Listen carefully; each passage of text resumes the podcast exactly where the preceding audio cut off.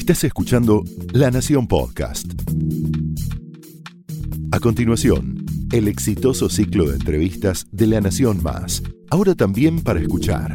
Esto es Conversaciones.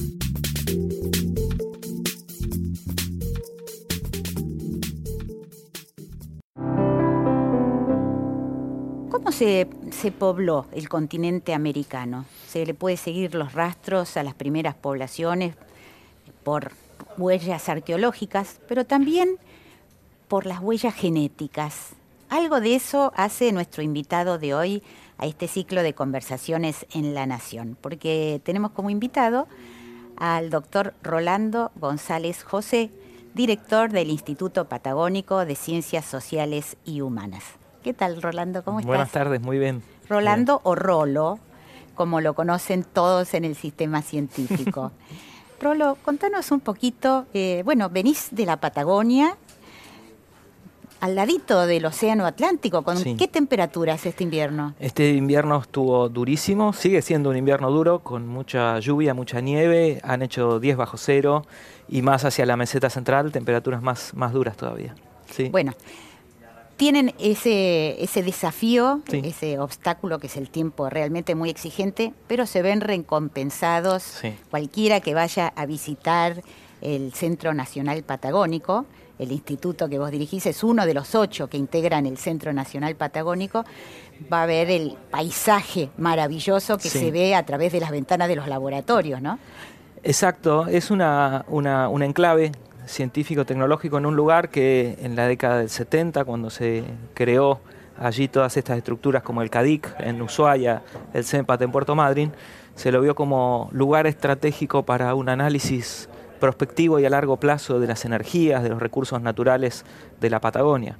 Y allí estamos, somos, digamos, descendientes de esas ideas a largo plazo. ¿Vos sos patagónico? Soy patagónico, mis padres son patagónicos, mis abuelos eran patagónicos. También. Sí, sí. Inmigrantes, por supuesto. Sí, sí. Pero bueno, resumís de alguna manera toda esa, esa tradición, esa cultura Patagonia, de un lugar. sí, eh, Patagonia es tierra de forasteros, pero también es tierra de originarios y es una tierra interesante desde el punto de vista de la historia del mestizaje, eh, que se cruza eh, este romanticismo, pero también con una agenda científica, con un interés científico en torno a ello. Eh, cualquier país latinoamericano, cualquier área de un país latinoamericano es una historia muy rica de, de encuentro de culturas y de genes eh, que llegan hasta nuestros días y, impactan en la vida diaria y en la investigación científica. Claro, esta visión genética es, digamos, dentro de lo que es la arqueología, la antropología, como algo, una visión más novedosa, desde el momento en que se pudieron estudiar muy a fondo, ¿no es cierto?, Los, las huellas Sí. genéticas de los primeros pobladores. Sí, es una- un programa de investigación, una agenda de investigación donde confluyen distintas disciplinas y el diálogo interdisciplinario yo diría eh, que está cada vez más rico y más sólido. Y hasta hace unos años se veía esto como investigación básica, de difícil transferencia. Eh, me refiero al conocimiento de las sociedades del pasado. Eh, y hoy lo vemos como algo clave en los foros donde se debate acerca de biomedicina, de estrategias a largo plazo en salud pública, de desarrollos tecnológicos ligados a la medicina de precisión. Digamos que la población sobre la cual queremos impactar con políticas de salud pública de algún lugar salió, no salió de un repollo.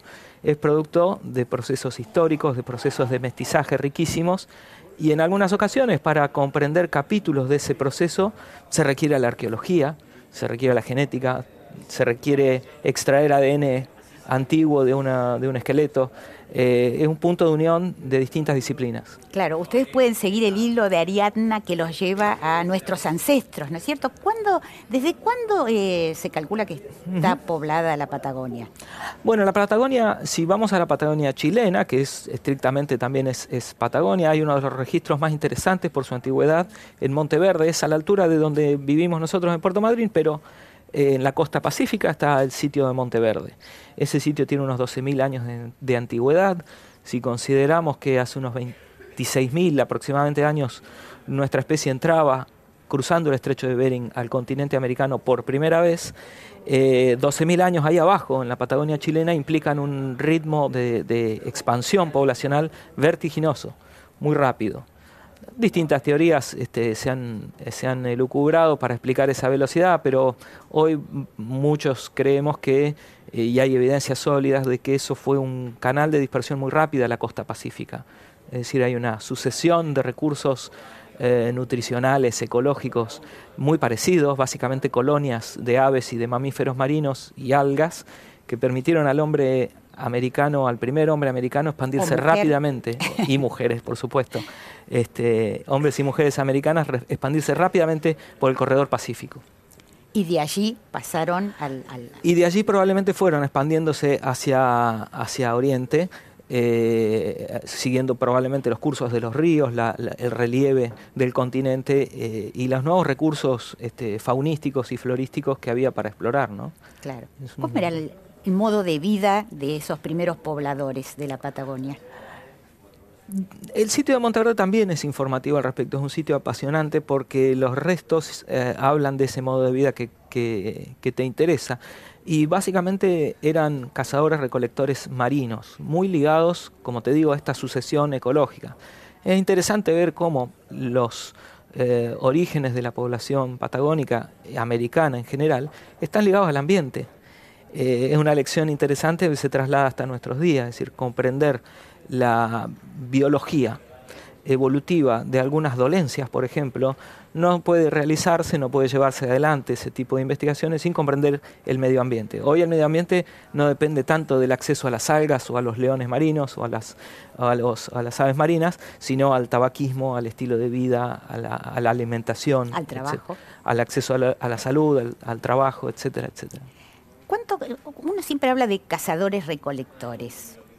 ¿Cuánto caminaba un cazador recolector de mm. aquellas épocas? ¿Se sabe, más o menos? Es difícil estimarlo. Hay, hay toda una rama de la arqueología que se dedica a simular los movimientos de, de, distintos tipos de poblaciones humanas de acuerdo a la economía. Pero digamos que en Patagonia tenemos que pensar de, en cazadores recolectores de un gran rango de acción con una baja densidad poblacional y con los recursos faunísticos muy desparramados en el, territorio. No, era un lugar denso. Exactamente, nunca fue un lugar de, población densa, por lo tanto es probable que los cazadores recolectores estén entre los grupos humanos que más rango este, de movimientos tenían. Es difícil calcularlo con precisión, pero sí en términos relativos eh, probablemente están entre los que más se desplazaban. Claro.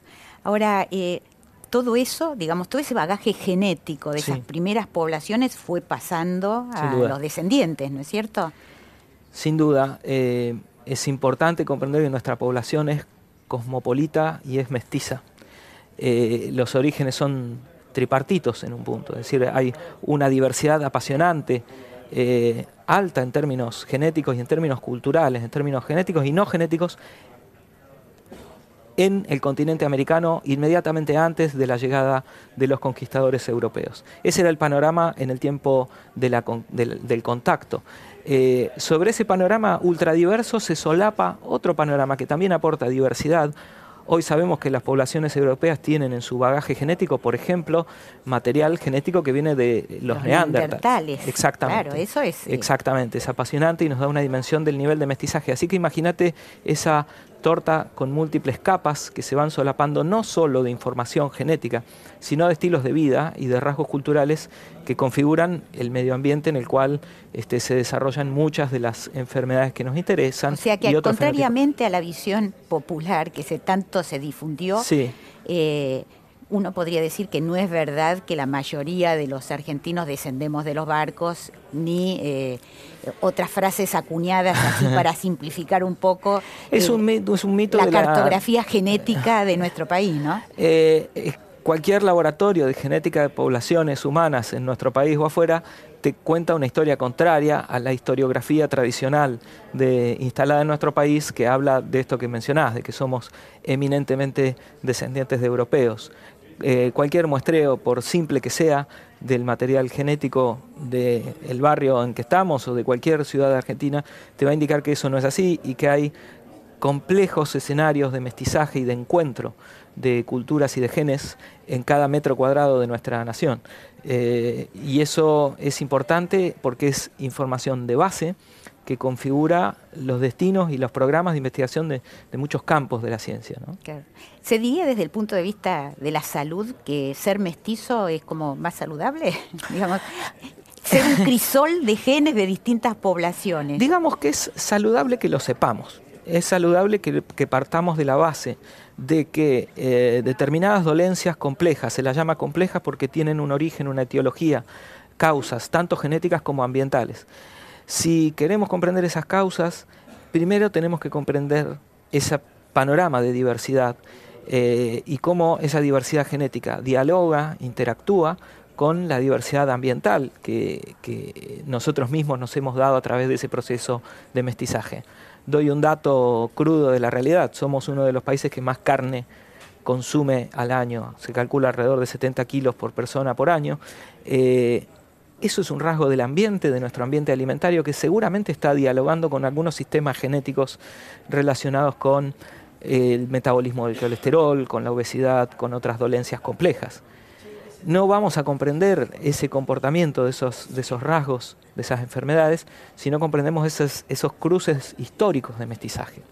Justamente en ese punto se puede hacer eh, una gran transferencia de lo que es el conocimiento básico a una aplicación, ¿no es cierto? Porque eh, es recontra sabido que hay una trama muy, muy densa entre los genes, un diálogo muy, muy, muy, activo entre genes y medio ambiente. Entonces, conocer los genes de nuestra población, que es algo que ustedes están preparados para hacer, eh, es importantísimo para después analizar la aparición de enfermedades o, eh, la, extensión de ciertas dolencias que se dan eh, en nuestra población. en nuestra población en particular y que se darán en otras de un modo distinto, diferente. Ustedes están en un programa, digamos que lo que intenta es eso, justamente conocer cuál es el trasfondo, digamos, el backstage genético. Eh, de, nuestra, de, los habitantes de este país, ¿no? Hay una suerte de unión, de, cooperativa, de asociación, de encuentro entre investigadores de universidades nacionales, del CONICET, del Ministerio de Salud, de, distintas, provenientes de distintas disciplinas, por supuesto, médicos, genetistas poblacionales, antropólogos, eh, informáticos, eh, trabajando en ponernos, poner al país en un club muy selecto de países que abandonan el estudio típico retrospectivo acerca de las dolencias que afectan a su población, es decir, qué pasó en el pasado, quiénes se han enfermado, por estudios más ambiciosos y de mediano largo plazo que se basan en grandes cohortes prospectivas, es decir, en grandes, en tener en una especie de torre de control y de monitoreo y de plataforma permanente de observación a la propia población del país, a sus variantes desde el punto de vista del mestizaje de distintas regiones y de los estilos de vida de distintas regiones. Eso es la iniciativa Poblar, es la idea de crear un centro eh, y biobanco de referencia genómico de nuestra propia población. Es también un ejercicio de soberanía científica. Esto parte de la premisa de que si nosotros no conocemos esa información, eh, probablemente nadie venga de afuera a conocerla altruísticamente para nuestro propio beneficio. Entonces, o lo hacemos nosotros, como muchos de los grandes proyectos estratégicos en ciencia y tecnología, siempre está esta discusión. O lo hacemos y lo desarrollamos nosotros con el conocimiento local arraigado. Que existe. Que existe sólidamente. Eh, o esperamos a que nos lo vengan a enchufar de afuera. ¿Y en qué está este proyecto Poblar entonces? Eh, ¿Cuánta este gente participa? ¿Ustedes tienen los fondos necesarios? Porque como todo proyecto importante, ambicioso, requiere un financiamiento, ¿no? Sí, tengo que ser este, realista y contarte que no tenemos ese financiamiento. Estamos, eh, como vos sabés, la situación presupuestaria del CONICET y del Ministerio de Ciencia está, está compleja y este, esta discusión diaria acerca de los fondos de funcionamiento, ahora estamos discutiendo acerca de cómo pagar la luz a fin de mes, nos impide y rogando que no se arruine la caldera, ¿no? rogando que no se pinche la caldera como nos, como nos pasó la semana pasada en el Centro Nacional Patagónico. Em, digamos, esto, eh, trabajar los científicos en estos problemas de coyuntura presupuestaria nos impide pensar el mediano y largo plazo. La verdad es que hace dos años y medio que este proyecto está de alguna manera en el freezer y lo que estamos optando, eh, luego de analizar con muchísima calma eh, y seriedad la situación, es la vía legislativa, es decir, que esta institución que nosotros creemos que es estratégica eh, institución en cuanto al desarrollo científico y tecnológico, no institución fría administrativa, sea creada por ley, es decir, que sea el Parlamento el que levanta la, iniciativa y la transforma en una institución. Y eso es lo que estamos trabajando en estos, en estos últimos tiempos. A primera vista, eh, parecería prioritaria, ¿no? Por la importancia que, en todos lados se le reconoce a conocer esa contribución genética para, para después este, poder determinar desde hasta, desde cómo puede afectar un medicamento hasta qué tipo de enfermedades tienen mayor o menor este, Sin duda, en, un país, ¿no? Exacto, las grandes potencias, Reino Unido, Estados Unidos, están este, los países nórdicos, Alemania, están ya comenzando estos proyectos estratégicos, algunos ya llevan una década, pero lo importante aquí es ver cómo el encuentro de tradiciones académicas de nuestro país nos deja la mesa servida para llevar adelante esto. Tenemos un país con una fuerte tradición de salud pública, por un lado, de, la, de, incluir a la población en un sistema de salud sólido, las obras sociales, Ramón Carrillo, todo lo, que ya conocemos acerca de nuestro sistema de salud público, que es a nivel eh, regional es ejemplar. Puede confluir esa tradición con la tradición excelente de la investigación biomédica y de precisión, eh, liderada por muchos este, investigadores que vos trajiste a este, a este foro y que conocemos muy bien. Me viene a la mente este, Gabriel Rabinovich y no sigo nombrando por, para no dejar a nadie en el camino, pero solo por nombrar un ícono. Eh, es necesario unir estas tradiciones, que la medicina de precisión de base eh, basada en el conocimiento de la estructura fina genética de la población sea también accesible a toda la población. Este es un problema que tienen las grandes potencias también, cómo unir la frontera de la investigación biotecnológica con eh, el acceso de la población general a ese conocimiento novedoso.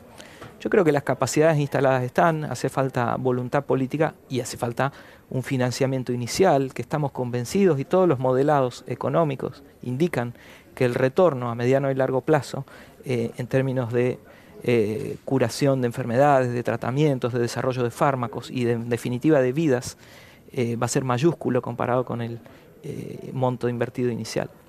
¿Ese monto inicial debería cubrir, por ejemplo, equipamiento, puestos de investigadores? ¿Qué es, qué, es, ¿Cuál sería el requerimiento más urgente? Es interesante tu pregunta. No es un proyecto desde el punto de vista del equipamiento caro. El país en la administración anterior compró grandes equipamientos de secuenciación genómica, eh, montó grandes laboratorios que siguen allí eh, y las capacidades instaladas están. Hace falta fondos para articularnos a los científicos para homologar protocolos de colecta, para eh, formar recursos humanos que tomen los datos con una lógica industrial, de producción industrial y estándares de calidad. hace falta equipamiento mínimo para que todos eh, midamos el peso de la persona con la misma balanza y almacenemos las muestras en los mismos equipamientos, etcétera, etcétera. No son montos descabellados. Y a nivel... Para tener un, muestrario de, de nuestro bagaje genético, ¿necesitarían secuenciar, por ejemplo, cuántos genomas? Nosotros tenemos varios objetivos, varios hitos de muestreo. El primero y el más humilde arranca con eh, entre 4 y 6 mil personas estratégicamente muestreadas en toda nuestra geografía como para tener un primer panorama, parar la pelota y salir a una segunda fase de muestreo más ambiciosa y más orientada también a, lo que encontremos en esta primera fase de muestreo. Solo para darte un, ejemplo relativo, el Reino Unido está llegando a las 500.000 voluntarios muestreados en su propia iniciativa nacional, liderada por el Ministerio de Salud, es el Ministerio de Salud en Reino Unido el que dijo esto hay que hacerlo, vamos a crear una empresa del Estado eh, para, para, llevar adelante el proyecto. Y hoy, si entras al sistema de salud pública británico porque te duele el dedo, automáticamente te transformas en potencial voluntaria de ese proyecto que es el Biobanco del Reino Unido. Eh, Hay que decir que eh, el costo de secuenciar el genoma completo de una persona ha caído. Pasó de hace 15, 18 años miles de millones de dólares no sé si está ya en los mil dólares o menos. Alrededor de eso. Lo, eh, eh, recordad que el primer genoma lo, anunciaron, si mal no recuerdo, Tony Blair y, Bill Clinton eh, como el gran hallazgo. Eso costó, depende cómo saques las cuentas, pero alrededor de 95 millones de dólares en aquel, en aquel entonces. Hoy, como bien decís, es ya un insumo que, está alrededor de los mil dólares, ha seguido la curva de la ley de Moore, la curva de Moore eh, típica de un insumo tecnológico, es decir, ha caído abruptamente a medida que el avance tecnológico abarata los costos. Entonces estamos en una situación, digamos, hace falta juntar cabezas en torno a una voluntad política para hacerlo. Eh, no luce como uno de los proyectos estratégicos caros del país, al contrario. ¿Y en qué etapa están en este momento eh, en esta movida de tratar de que se apruebe por ley eh, este tipo de Estamos en la etapa en que ha entrado oficialmente al Senado a través del bloque de Unidad Ciudadana y de la senadora Nancy González, que es senadora por la provincia de Chubut y vicepresidenta de la Comisión de Salud del Senado. Eh, el cuerpo de asesores del bloque nos ha escuchado con muchísima atención y han, contribuido a un proyecto de ley eh, que creemos que es, refleja muy bien lo que el país necesita en materia de investigación genómica poblacional y que esperamos que sea comprendido por todo el arco político eh, en su carácter estratégico. Eh, mientras tanto, los científicos seguimos afinando los protocolos, calentando los motores como para salir a la cancha.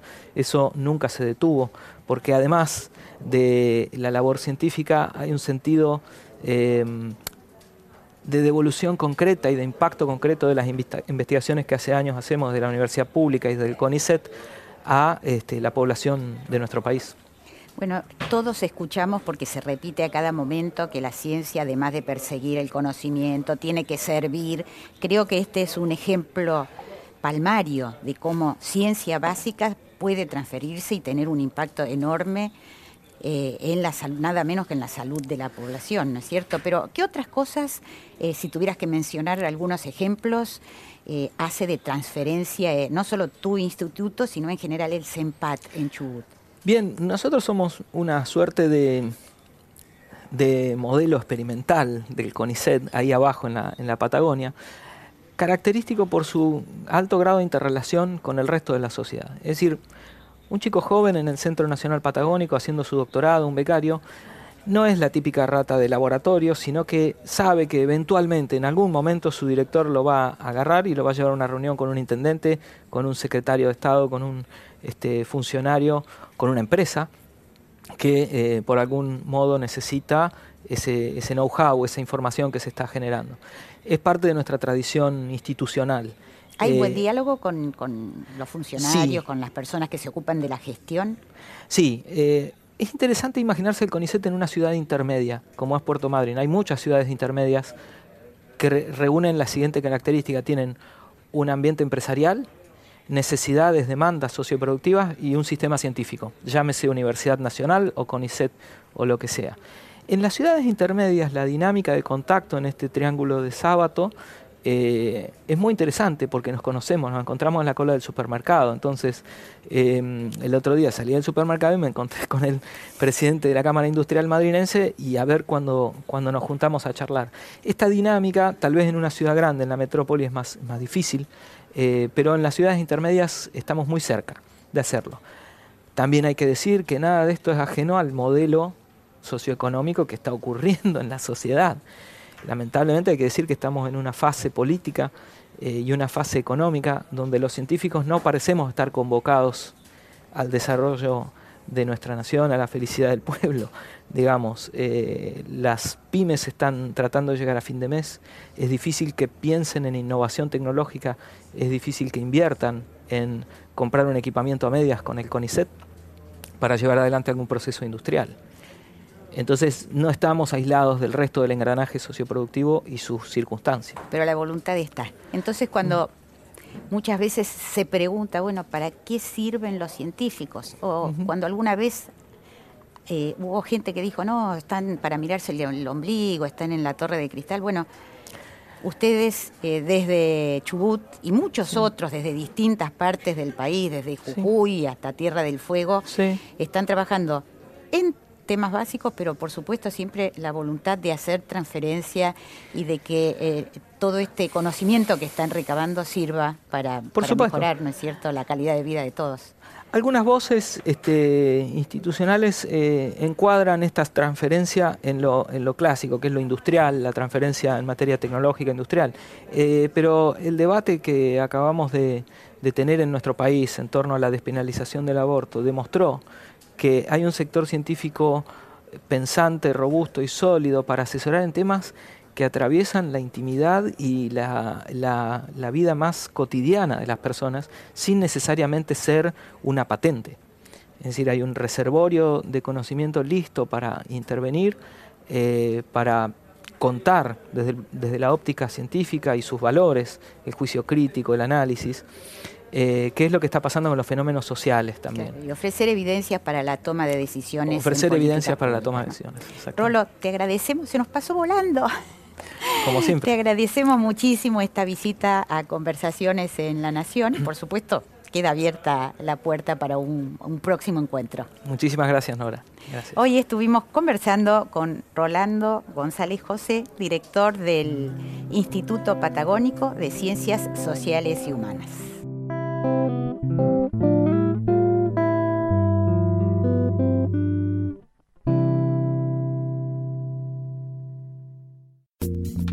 Esto fue Conversaciones, un podcast exclusivo de La Nación. Escucha todos los programas de La Nación Podcast en www.lanacion.com.ar. Suscríbete para no perderte ningún episodio. Estamos en Spotify, Apple Podcast, Google Podcast y en tu reproductor de podcast favorito. Seguí escuchando La Nación Podcast.